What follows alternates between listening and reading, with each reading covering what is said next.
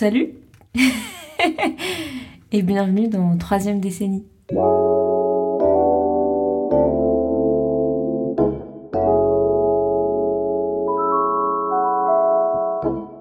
J'ai vraiment 50 ans. TikTok, Instagram, toutes vos merdes. Ça, ça reste un mystère pour moi, je ne sais pas. J'ai fait aucun effort pour l'accent. Mais bref, et je pense qu'essayer de reconnecter avec son enfant intérieur. Horrible cette phrase. Never say never, hein, comme disait Justin. Déjà, on n'est pas plusieurs dans ma tête, c'est une bonne nouvelle. J'avais beaucoup d'ambition pour ce projet. Euh, faire lire l'histoire d'un garçon mi-homme, mi-prince des dauphins, je me rappelle très bien de cette nouvelle. Où sont passées mes histoires? Que vous ayez écrit le prochain Shakespeare ou les paroles de la prochaine chanson de Patrick Sébastien,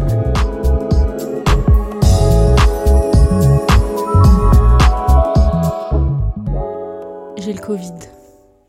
C'est fou, non? Enfin, moi je trouve ça fou parce que on est en 2023, quoi. Enfin, c'est censé être fini. Merde. Bah non, apparemment pas. Donc, euh, bah faites attention à vous, hein. Ça revient. Bref, j'ai le Covid. euh, après trois ans à être passé à travers de multiples mailles, de multiples filets, et d'en avoir fait ma plus grande réussite, c'est tout est tombé à l'eau. Donc euh, voilà, ne jamais tout prendre pour acquis, ne jamais croire que quelque chose ne va jamais arriver. Never say never, hein, comme disait Justin. C'est arrivé, j'ai eu le Covid, le Covid m'a eu, et finira donc par avoir tout le monde. Donc bon bref, qu'est-ce qu'on fait quand on a le Covid en 2023, comme en 2020 d'ailleurs? Bref, qu'est-ce qu'on fait quand on a le Covid? On s'enferme chez soi. Sauf que comme moi, j'habite en colocation, je m'enferme pas vraiment chez moi, je m'enferme plutôt dans ma chambre. Et en fait, dans, dans ma chambre de je sais pas combien de mètres carrés, mais en tout cas dans une chambre, les possibilités d'occupation sont quand même assez restreintes. Au bout d'un moment, on commence un peu à tourner en rond. Donc après avoir rattrapé tous mes épisodes de télé-réalité, après avoir recommencé des séries que j'ai déjà recommencé dix fois, après avoir regardé des films, et après avoir réalisé surtout qu'un des principaux symptômes de mon Covid c'était la migraine, et que les écrans n'étaient sans doute pas hyper recommandés, j'ai décidé de faire autre chose qui n'impliquait donc pas d'écran. Donc j'ai essayé de lire des livres. Au bout de 10 pages, j'en avais marre. J'ai essayé de dessiner, mais j'ai tout trouvé moche et j'ai pas fini un seul dessin. Et puis j'ai écrit quelques lignes, mais j'avais pas grand chose à écrire ni sur ma vie, ni euh, autre chose à raconter, quoi. Donc au bout d'un moment, euh, je n'avais plus rien d'autre à faire que de réfléchir. Donc je me suis mise à réfléchir sur pourquoi je m'ennuyais autant. Et je me suis rendu compte de plusieurs choses. Ce que j'ai réalisé, la première chose, c'est que j'ai pas de hobby. À l'année, j'ai pas d'activité que je fais en rentrant du travail. J'ai pas vraiment de passion dans ma vie. Je suis pas passionnée par le dessin, je fais pas de puzzle, je fais pas de musique, je fais pas de crochet, je fais rien qui aurait pu m'occuper. La deuxième, c'est que tout ce que j'ai pu considérer comme des hobbies dans ma vie, parce que quand même j'en ai eu un peu avant, j'ai fini par m'auto-censurer et me persuader que j'étais pas assez bonne pour les faire. Ce qui est quand même assez contradictoire avec le principe même du hobby. Et donc la dernière chose que j'ai réalisée, c'est que toute seule enfermée dans ma chambre pendant une semaine, je m'ennuie assez vite et je ne sais pas du tout comment m'occuper. Donc sur les conseils de mon ami Vincent, qui m'a dit bah fais-nous un épisode, et donc pour m'occuper, j'ai décidé de vous faire un épisode dessus. Donc je pense vraiment que c'est un des épisodes les plus recherchés depuis le début, parce que je vais pas vous mentir, j'avais que ça à faire. Et euh, mais je me suis beaucoup amusée à faire toutes ces recherches et j'ai appris pas mal de choses. Enfin, ça m'a aidé à comprendre les mécanismes qui faisaient que ce confinement était très long. Donc j'espère que cet épisode va vous plaire. En tout cas, moi, ça va m'occuper 2-3 jours, donc c'est cool.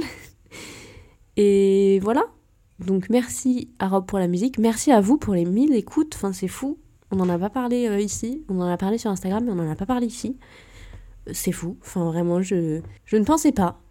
Enfin, je me doutais bien qu'un jour ça allait finir par arriver. Je voyais les chiffres monter, mais euh, ça m'a fait un petit truc. Donc merci beaucoup. Et voilà, j'espère que ça va vous plaire. La bise. Et à bientôt pour un prochain épisode, en espérant que je ne sois plus Covidée. Voilà, gros bisous.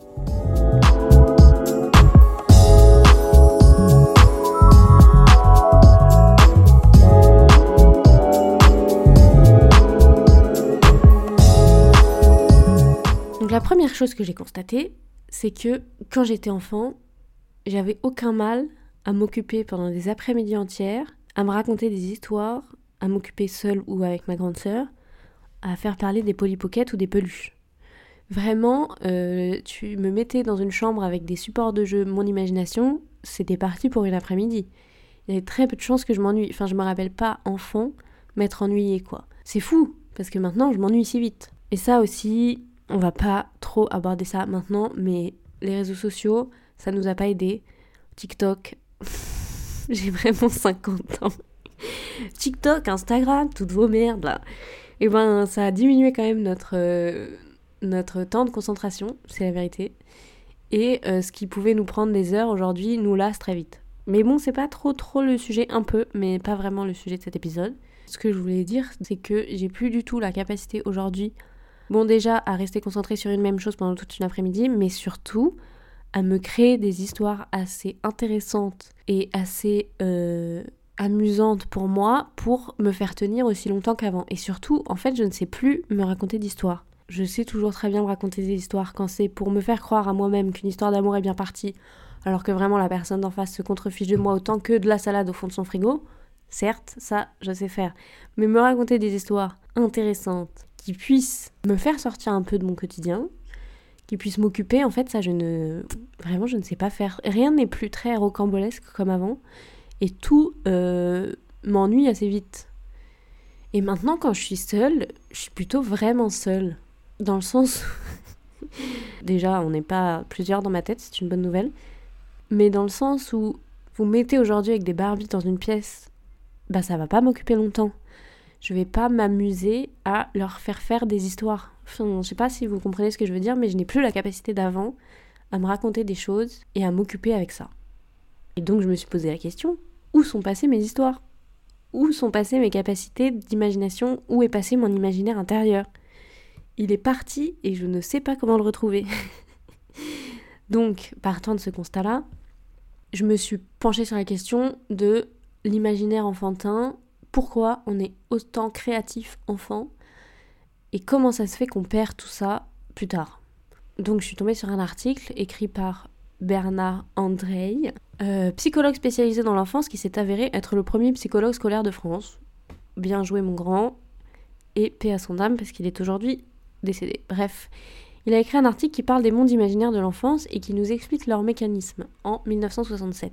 Et donc dans cet article assez long mais franchement intéressant, il nous explique l'origine de l'imagination, notamment chez l'enfant, et il nous explique que déjà jusqu'à 7-8 ans environ, la différence entre le réel et l'imaginaire n'est pas encore hyper nette pour nous.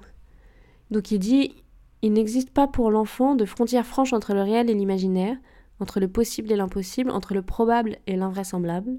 L'enfant tâtonne dans sa recherche d'explication du monde, dans ses tentatives d'emprise sur quelque chose qu'il sent, souvent confusément, comme extérieur à lui-même, et dont il fait pourtant partie.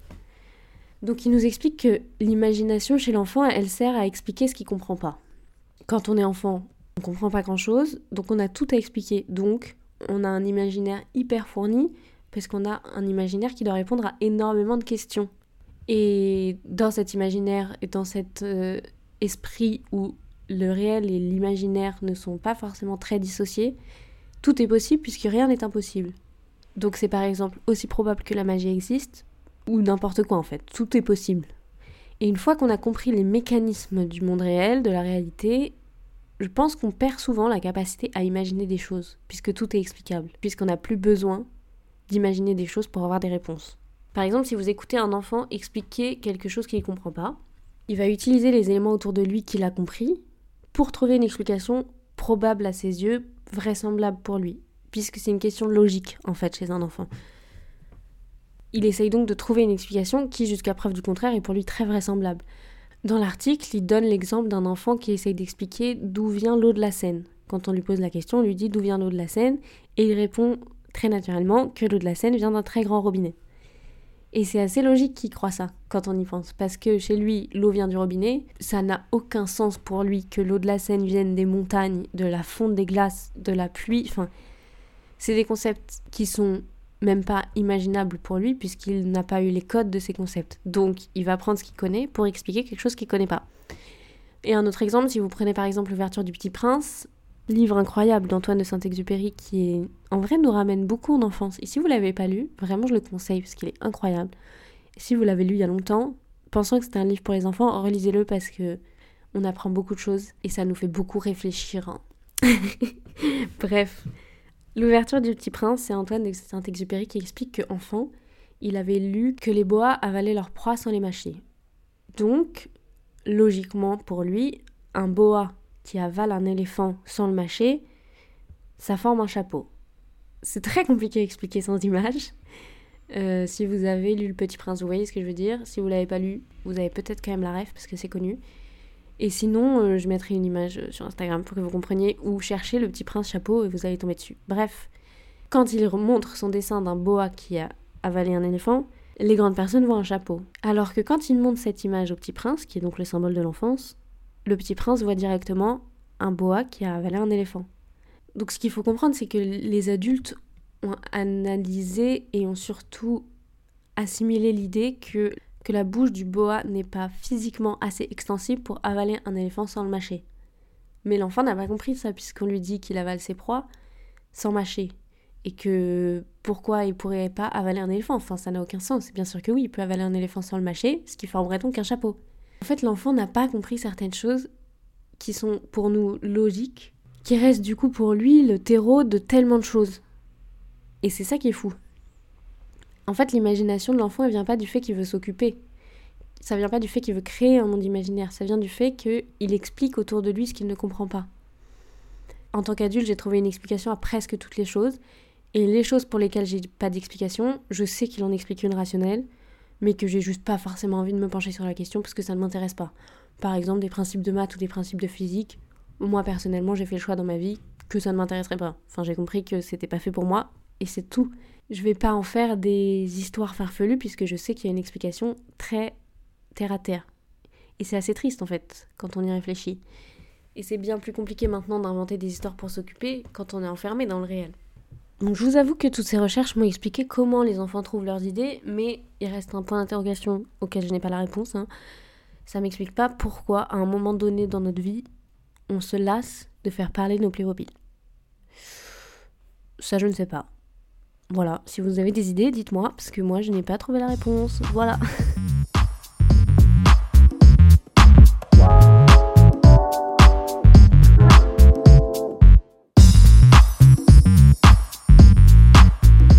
La deuxième chose que j'ai constatée, c'est que, imaginons demain, je retrouve assez d'imagination pour recommencer à créer, dessiner, écrire des choses sorties de ma tête. Il est arrivé quelque chose de nouveau c'est le doute de moi-même.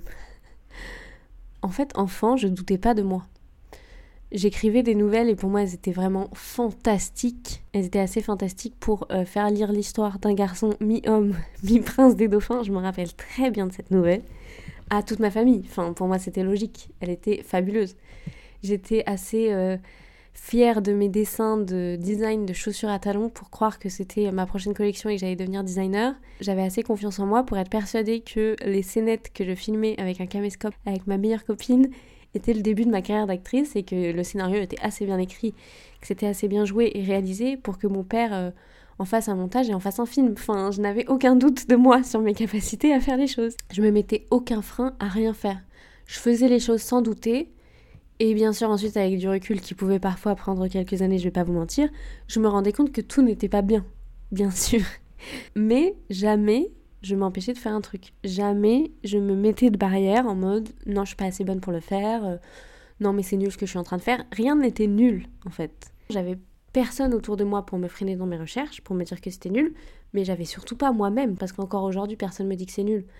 Ou alors ils me, ils me le disent mieux, mais J'ose rien faire parce que dès que je tente quelque chose, au bout de deux minutes, je me dis que c'est pas assez bien et que j'y arriverai jamais. Donc, en cherchant des trucs sur la confiance en soi, l'estime de soi, le doute de soi, évidemment que je suis tombée sur plein de sites, ambiance euh, soi.com, prendreconfiance.com, pratiquer la méditation.com, enfin tout ça, je vous parle même pas de mon algorithme Google pendant les prochains mois. Bref, avec toutes ces recherches, première nouvelle sympa, la confiance en soi, ça va et ça vient tout au long de sa vie. Donc si vous êtes un peu down en ce moment, que vous doutez beaucoup de vous, nos stress, apparemment, c'est pas irréversible et ça ne durera pas toute la vie. Ce qu'il faut se dire, c'est que la confiance en soi vient en partie de nous, mais aussi du monde qui nous entoure. Encore une fois, j'ai personnellement pas des gens qui passent leur journée autour de moi à me dire que je suis nulle et que ce que je fais c'est naze. Donc sur ça, c'est comme quand j'étais enfant.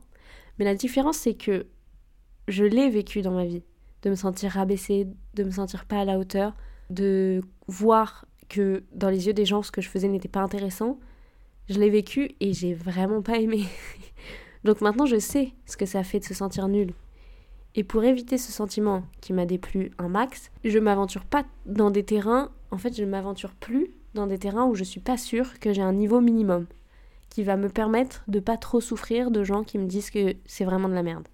Donc ça c'est moi et moi-même. Même si je sais que je suis pas la seule à m'auto-censurer avec cette peur de pas être à la hauteur. Mais ce qu'il faut se dire c'est que c'est une peur qu'on se met soi-même et qu'au pire un échec, c'est pas une chute du 18e étage. Comme l'a dit une grande poétesse de notre époque, What doesn't kill you makes you stronger. Merci encore Kelly Clarkson pour cette grande leçon de vie. Bref, encore une fois, comme j'étais que sur des sites un peu de psy et qu'ils adorent tout ramener à l'enfance, il y avait écrit partout que ça se crée pendant l'enfance. Et moi je pense que oui et non. Certes, l'enfance c'est la base. Mais on peut avoir une enfance très heureuse et stable comme moi, sans pour autant être un monstre de confiance en soi. Euh, la vie nous forge après l'enfance, et ce qu'on vit pendant l'adolescence ou le début de l'âge adulte peut aussi ébranler notre confiance. Et comme dit au début, la confiance, ça se construit et ça se défait tout au long de la vie. Mais si vous voulez être fixé, il existe un test d'estime de soi de Rosenberg, devenu apparemment, depuis sa création par Maurice Rosenberg aux États-Unis en 1965, un test de référence pour savoir si vous avez confiance en vous. Évidemment, par euh, souci de professionnalisme, je l'ai fait, sur un site obscur qui s'appelle Psychomédia, qui est donc évidemment très très fiable. La réponse est que j'ai évidemment une estime de moi très faible. On n'est pas très étonné, mais encore une fois, pas sûr qu'on puisse vraiment se fier à ce, à ce site internet vraiment très professionnel. mais au-delà de la confiance en soi, je me suis demandé quand est-ce qu'on commençait à avoir conscience de soi. Dans le sens où euh, quand est-ce qu'on commence à assimiler les codes sociaux qu'il faut respecter, la normalité, s'il existe une normalité à laquelle il ne faut pas déroger, etc. Quand est-ce qu'on commence à s'auto-juger dans nos actions, nos centres d'intérêt, nos créations, pour respecter une échelle qui est établie par qui, pour respecter une normalité, une échelle de la réussite Quand est-ce qu'on assimile ces échelles et qui les crée Et qui nous a dit qu'il fallait qu'on respecte tout ça? Enfin, Quand est-ce qu'on a commencé à se dire je dois être dans la norme?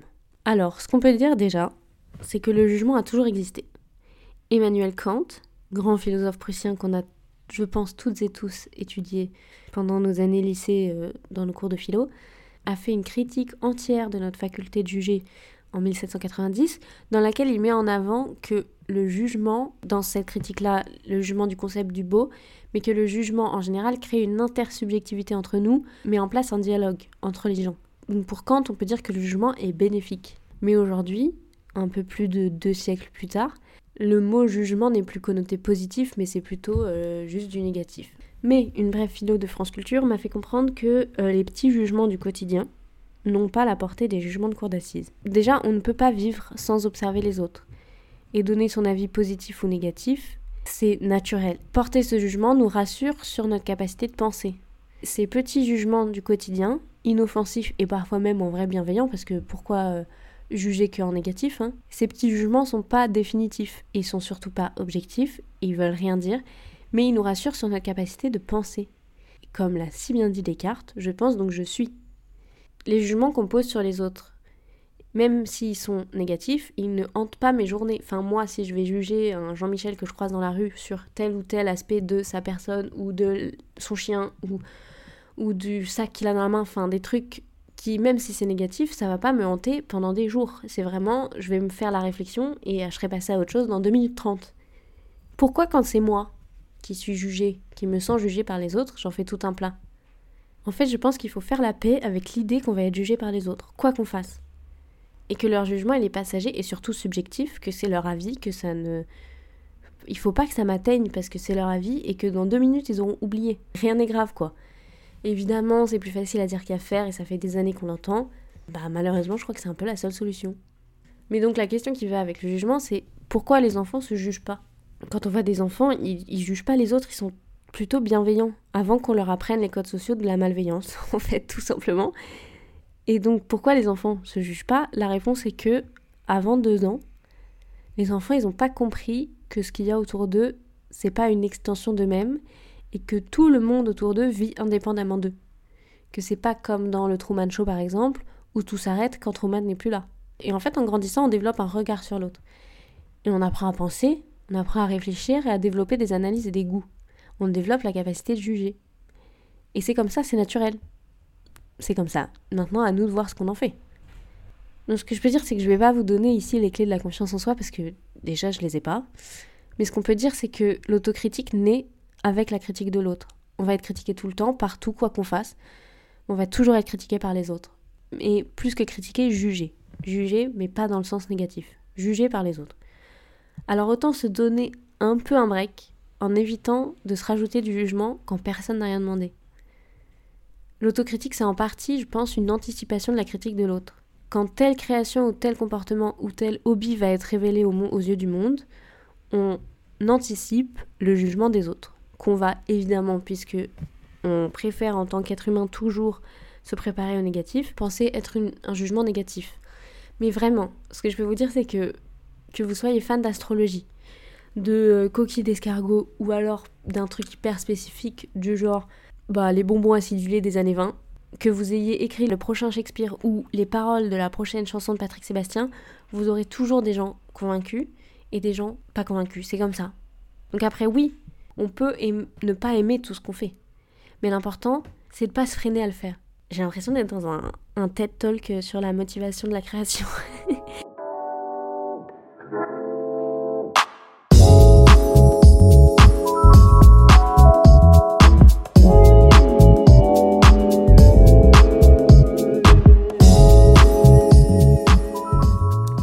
que j'ai compris euh, comment marche l'imagination à peu près et que je me suis lâché du lest sur l'auto-jugement, il me reste un point qui m'empêche de m'occuper pendant ce Covid, c'est que j'ai l'impression que tout ce que je fais doit être hyper abouti pour pouvoir être montré au monde. Comme j'ai dit avant, j'ai toujours partagé mes créations à ma famille, persuadée que mes plans architecturaux et mes compositions musicales, par exemple, les intéressaient plus que l'actualité mondiale. J'ai tout partagé. Mais la différence, c'est que je partageais avec mon cercle proche, donc de 10 personnes maximum, en comptant mes parents et mes copines, qui, en vrai, je le savais déjà, étaient mes fans number one, puisque je choisissais bien mon entourage. C'était pas un grand risque, c'était que du kiff. Et aujourd'hui, c'est différent. Parce que les réseaux sociaux sont arrivés. Et que maintenant, tu as la possibilité de partager au monde entier ta dernière photo artistique, ou ton dernier dessin, ou euh, ta dernière reprise musicale. Et plus que tu peux le faire, c'est parfois un peu une impression de tu dois le faire puisque tout le monde le fait, et puisque si tu montres pas que tu fais quelque chose, ça veut dire que tu ne fais rien.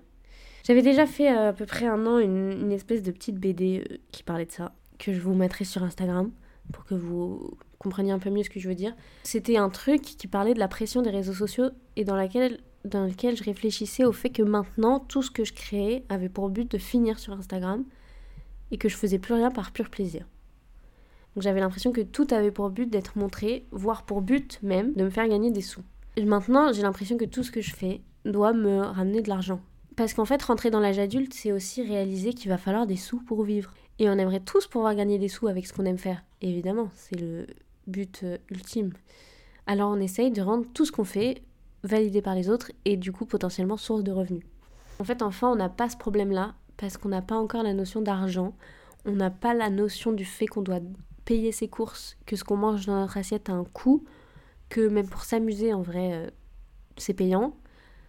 Euh, aller dans un parc d'attractions, aller boire un verre avec ses copains, euh, acheter un livre, acheter un jouet, tout, tout, est, tout est monétaire dans le monde dans lequel on vit. Et quand on est enfant, on n'a pas réalisé. Donc du coup, quand notre envie de créer n'est pas freinée par le manque d'imagination, qu'elle n'est pas freinée par l'autocritique, qu'elle n'est pas freinée par le jugement des autres parce qu'on sait à qui on le partage et qu'on sait qu'on a confiance en eux et qu'on n'est pas freiné par le fait qu'on veut en faire quelque chose de pécunier, reste le fait qu'enfant, on a le temps de faire les choses.